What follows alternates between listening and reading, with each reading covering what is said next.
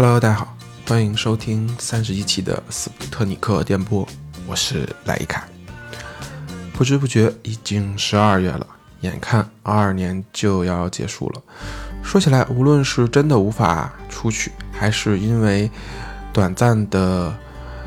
解封会让人有担心，总之，今年出去玩的时候确实是不多。嗯，但相反的，另一方面也因此，呃，借机去了北京周边的很多地方。如果没有疫情，应该不会发现北京还有这么多有意思的地方吧？心里是一直这样想着。当然，不仅是游玩的部分，生活的方式也有呃一些改变。啊，虽然应对改变的适应上多多少少有一些困难啊，但因此发现了很多平时不会做的事情，就像今年做了很多的播客，也录了一些视频。嗯，回过头来看呢，还真是完全想不到自己还能做这些事情。啊，回来说这期的节目，可能首先要说抱歉的是，可能现在的身体状况不太好，听起来有比较呃严重的鼻音，所以可能在这方面让大家多多的包涵。嗯，就这意想不到的话题呢，其实啊非常巧的是，本周看了两本书。啊，一本叫《解谜鸟屋》，一本叫《和呃鸟屋的经营哲学》这两本书。呃，光是听书的名字，其实就知道这两本呢内容有些相近或者相通的地方。它都是介绍鸟屋啊这种相关的经营类的书籍。呃，书的内容呢，我我稍后会详细的介绍。但我觉得，嗯，值得一说的是，我了解到这本书的信息。本身上就包含了意想不到的部分，啊，具体情况是这样的：一开始呢，我只是在呃浏览少数派的网站上，然后看到了有一个作者，呃，写了一篇关于呃本地的线下书店的这么一篇文章，啊，大体的内容比较简单，就是说在电商叠加疫情的冲击下。呃，线下书店作为线下的这种实体，是呃被冲击的非常严重的啊。本身就是书店就已经很难了啊，再加上疫情，呃，当然书店本身作为线上和线下生意最强烈的一个对比和冲击，啊，拿来讨论其实也不是第一次了。嗯，我呢作为一个还算得上爱看书版的人，啊，对这类文章呢。自然也会多一些关注，啊，详细了解之后，我才发现啊，现在的国内的线下图书行业不景气的程度是啊，远超我的想象。那有一些书店基本上是靠教辅材料啊，卖学生的这种材料，呃，勉强生存。还有呢，那可能更多的已经转型，寄托于呃，像咖啡或者是呃，像嗯，面包、点心。啊，这种啊高毛利的这种商品的综合体，嗯，所以好像在国内做线下图书生意真的是一个比较差的啊选择啊，我不知道在什么情况下人会选择在这条路。啊，这是文这个文章的前半部分，那后半部分他做了一些延展啊，包括说一些新的呃实体店的这种。啊，形态，然后呢，也介绍了日本名为鸟屋的这个连锁书店。那这个书店呢，呃，一开始我是完全不知道的啊，就是了解之后发现他在日本开了一千四百多家店，啊，是非常恐怖的啊，甚至呢还在国内开了好几家。当然，国内呢不是，啊，它的形态可能更更像于一个大的，呃，这种。呃，综合体可能，嗯，跟我们印象当中的书店可能不太一样。啊，心想原来还有这么厉害的书店，然后也感叹自己知道的事情还是太有限了。嗯，但是当时也心中有一个疑问啊，到底，呃，是在其他国家本身它有不一样的读者群体，或者说它书的内容出版不太一样，还是说，啊，这个书店本身有非常不得了的地方？这才是让我充满呃好奇的地方，所以呢，啊，既然好奇来了，那我们就不妨去了解一下。啊，这两本书呢是作为介绍鸟屋，啊，在国内已经出版的两本书，所以自然呢也，啊，非常的，啊，顺理成章的吧，被拿来了作为了解的渠道。啊，读完这两本书呢，我觉得除了对鸟屋本身的发展我有了一个一定的了解之外呢，啊，其实最主要的是对于创始人吧，这个叫增田宗昭啊，对，增田宗昭啊，他是创立这个鸟屋从一开始到现在的呃，一直是这个叫社长。啊，这里面很多笔墨都介绍了他如何经营和思考。啊，包括对线下店呀，包括对整体的经济趋势发展，所以呢，我觉得还是非常有收获的。所以这一期也因此呢，介绍给大家。嗯，首先要说的是，这两本书虽然虽然都是跟鸟屋相关，但是它的内容的倾向点和方向性，啊，也不太一样。所以我想，我需要先简单的介绍一下这两边两本书的大概内容，啊，这样呢可以让准备。啊，去拿来读一读的听众有有一个心理的预期，嗯，所以在后面呢，我会讲讲我看了这两本书觉得有意思的地方，大概是这两个部分。嗯，首先我要说的是《解谜鸟屋》这本书，啊，这本书它的形式啊是有一个呃，应该是记者吧来采访他的社长增田宗昭，所以呢，它的内容呢基本上都是以对话形式来呈现的。啊，对应的呢，那可读性来说，我觉得相对来说这两本来说，这是更好的一本。啊，它对话因为是对话形式，也不会很枯燥，然后涉及的方方面面也因为肯定是有前面的准备大纲嘛，主题上涉及的比较多，然后也比较细，然后呢，基本上也会啊让你代入起来，比如说你的疑问呀呀，有各种追问，它不像是一种单纯的宣讲。所以呢，这本书你可以从公司的经营啊、品牌的理念啊，以及这个社长对线下店的种种看法呀，啊甚至如果你你真的很感兴趣的话，它后面还会有一些啊他的生平介绍、八卦啊，他为什么会有这种理念和想法等等，哎，所以这部分呢就有点像传记的意思啊。反正总体读下来呢很快，我基本上大概一天半到两天时间就读完了。那另一本书呢叫《鸟屋经营哲学》。啊，这本书的内容呢也很真实啊，因为它取自取材于，啊，这个增田宗昭社长，他本身有一个习惯，就是在公司内部，他每天啊会发一个类似于内部博客这样的一个东西，他会呃自己准备一小段内容，然后口述给他的同事，然后他同事会转成文字发到这个平台上，然后久而久之呢攒了很多，所以呢这本书基本上就是这个博客内容的一个。呃，精选集，嗯，那这种内容呢，首先有一点好处，就是说它的内容都是非常的真实的，而且是啊有感而发，所以呢比较贴合于这个实际啊，因为它没有任何呃需要夸大或者是呃宣传的这种部分吧，我觉得可能是更多的是一种自我的感悟会多一点，很真实，嗯，但是另一方面呢，因为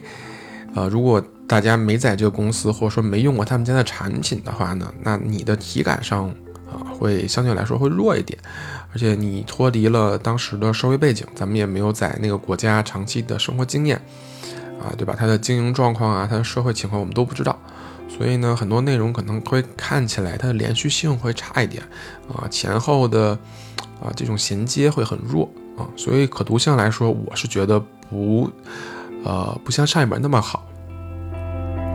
但是也说了，因为它真实性，或者说他作为一个企业领导人的这种想法呢，那如果你是啊做过企业，或者说有类似的想法，或者哪怕你是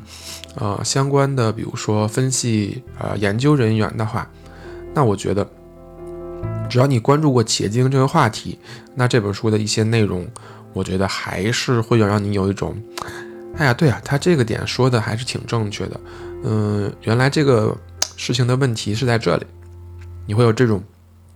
读到某些句子和段落时候会有这种感觉。嗯，如果让我用比喻来描述的话，它更像的是一种，呃，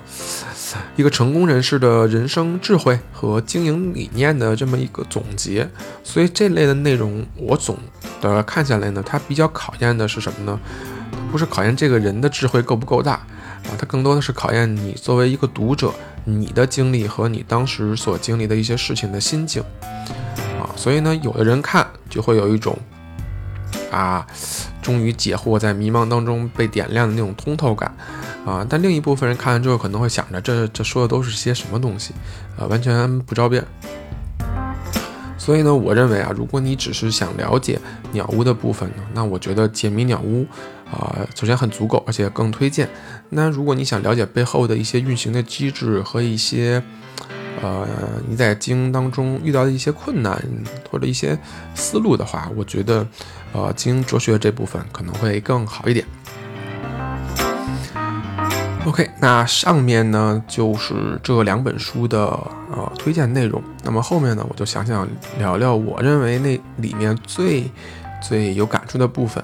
所以呢，这呃可以说，如果大家啊只是想听一听，不想去自己看的话，我觉得这部分。本身也很精华了，当然，可能它的重点也因为我本身的一些关注点而不同，所以呢，也不能完全的概括这本书的内容。嗯，首先它里面格外的介绍了关于线下的部分。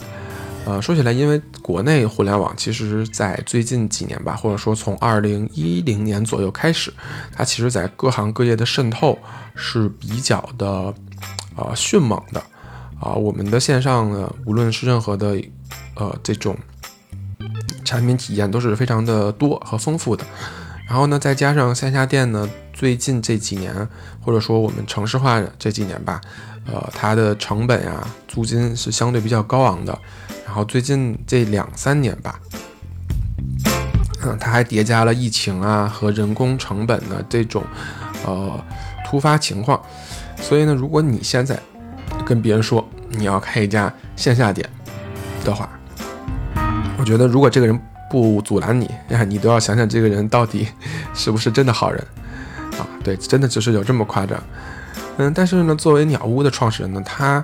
这个增田宗昭，他对于线下店呢，他的经验首先很丰富啊，他也表达了说有些事情或有些点啊，虽然线上很发达很方便，但是有些事情。它是线上是无法做到的，线下店永远有两有两个优势。这两个优势呢，第一个就是时效性，第二个是直接性。嗯，时效性来说是很好理解的，就是无论你线上再怎么方便，可能像我们国家你都有呃次日达、隔日达，然后包括甚至有闪送这种，但是呢，呃线下店它还是可以包，就是有一种更快的。你可以在你的购买欲或在你想拥有的时候，你当场交了钱就可以拿走，啊，这个是线下店生态最直观的特点，啊，当然这一点也满足了什么呢？满足了人类追求这种及时反馈的特点，啊，就是我想要，我就是现在就想要，啊，它很快，你当时就可以拿到。嗯，那直接性的部分啊，这个是时效性的部分，那直接性的部分呢，我觉得它。所覆盖的内容会有更多一点，然后所以呢，我会做一些小的延展。首先，这个直接性呢，它说的是可能是呃一种感官上的直接，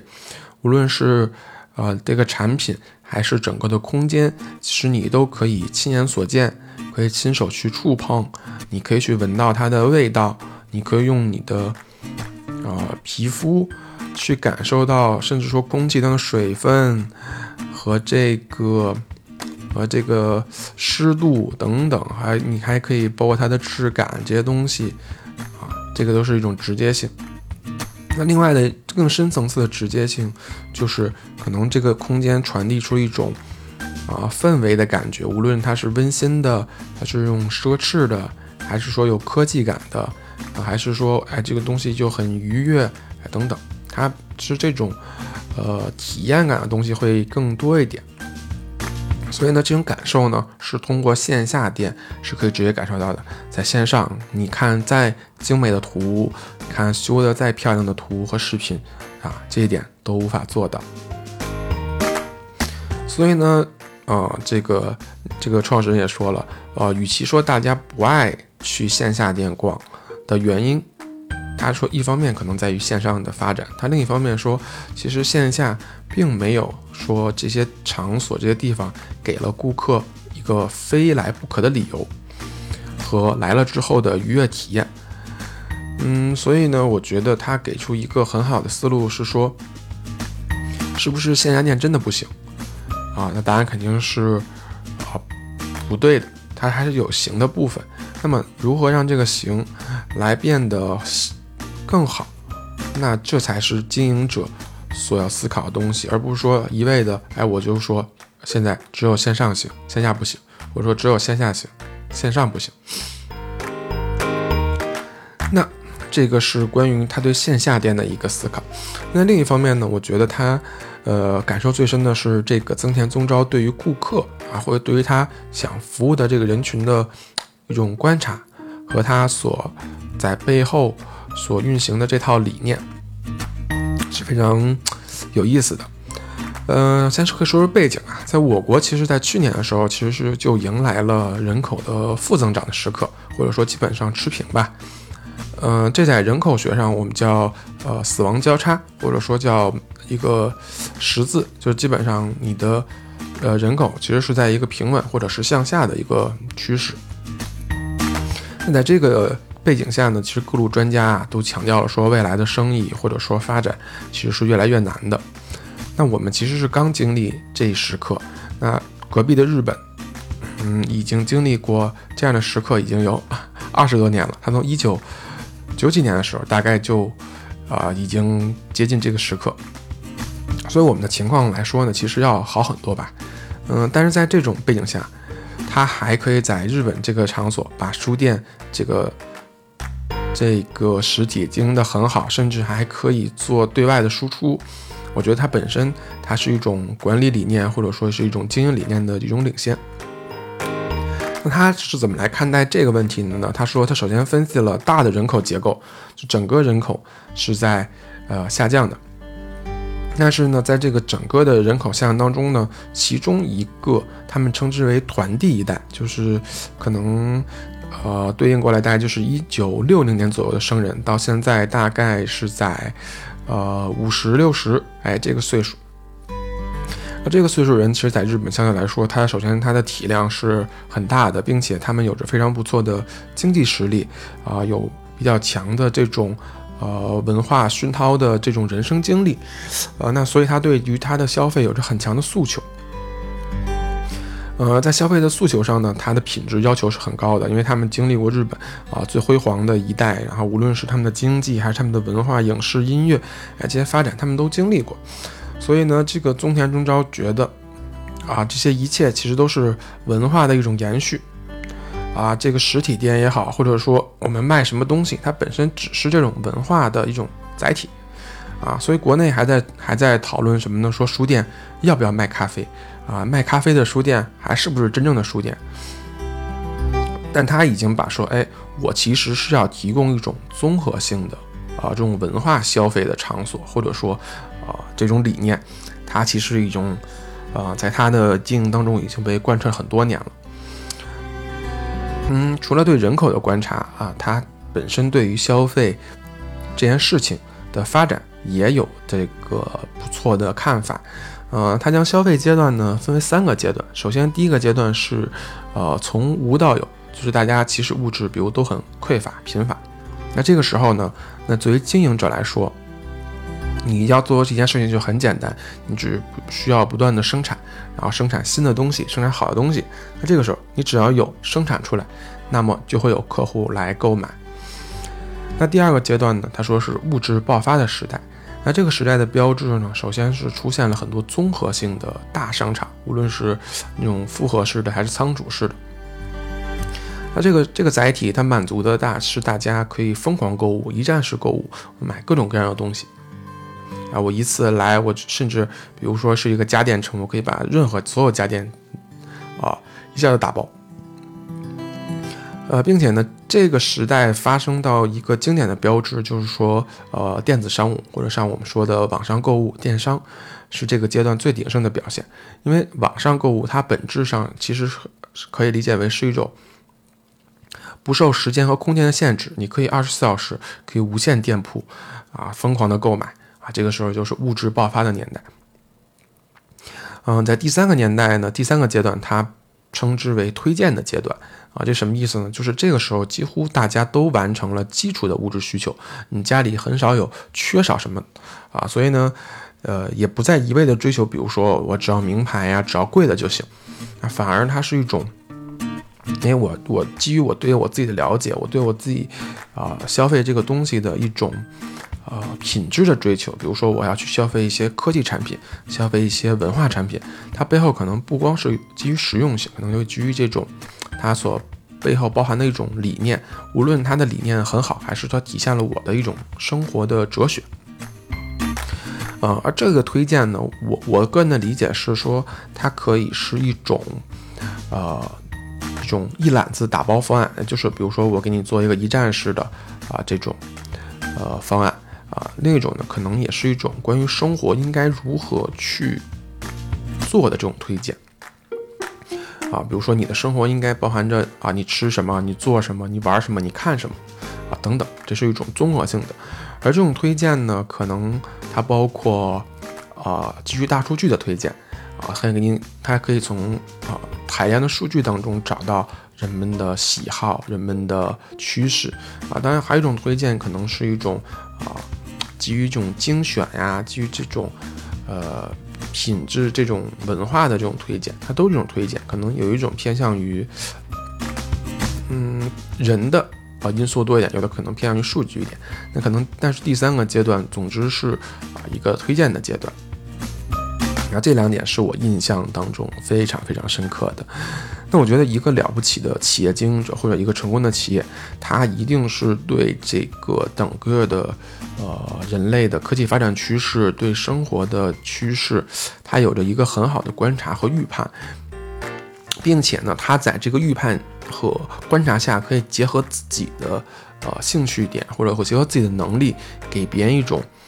啊像鸟屋的这种。Slogan 说的那样，就是我要给某人生活做一个体验，或某类人的生活做一个体验，啊，所以我觉得，嗯，如果所有做企业或者想做一件做事儿的人，我觉得都可以从这个方式去思考。我觉得它是一个很高维度的思考方式，嗯，所以我非常呃愿意把这本书推荐给那些可能已经在开线下店，或者说已经。还想要做一些自己事情，无论是线上还是线下的人啊，他本质上，我希望他们可以多提供一些有着非凡体验的场所啊，这样的场所如果越多的话，我觉得我也可以去更多的体验。嗯，呃，看完这两本书，我回过头来才发现，其实这两本书并不在我的计划的读书的书单里，所以不自觉的从一个。呃，文偶然看到的文章出发，然后变成了两本书，然后变成了这个播客，然后甚至可能后面会再演变成其他的一些事情，嗯，所以想想真是一段非常意想不到的体验和过程，然后感觉收获非常多。呃，二零二三年就要来了，我觉得也希望大家可以也收获很多，呃，意料之外的这种。呃，体验吧，我觉得是非常好的。那我们今天的节目就到此结束了，我是莱卡，我们下期再见，拜拜。They would not listen, they're not listening still. Perhaps they never.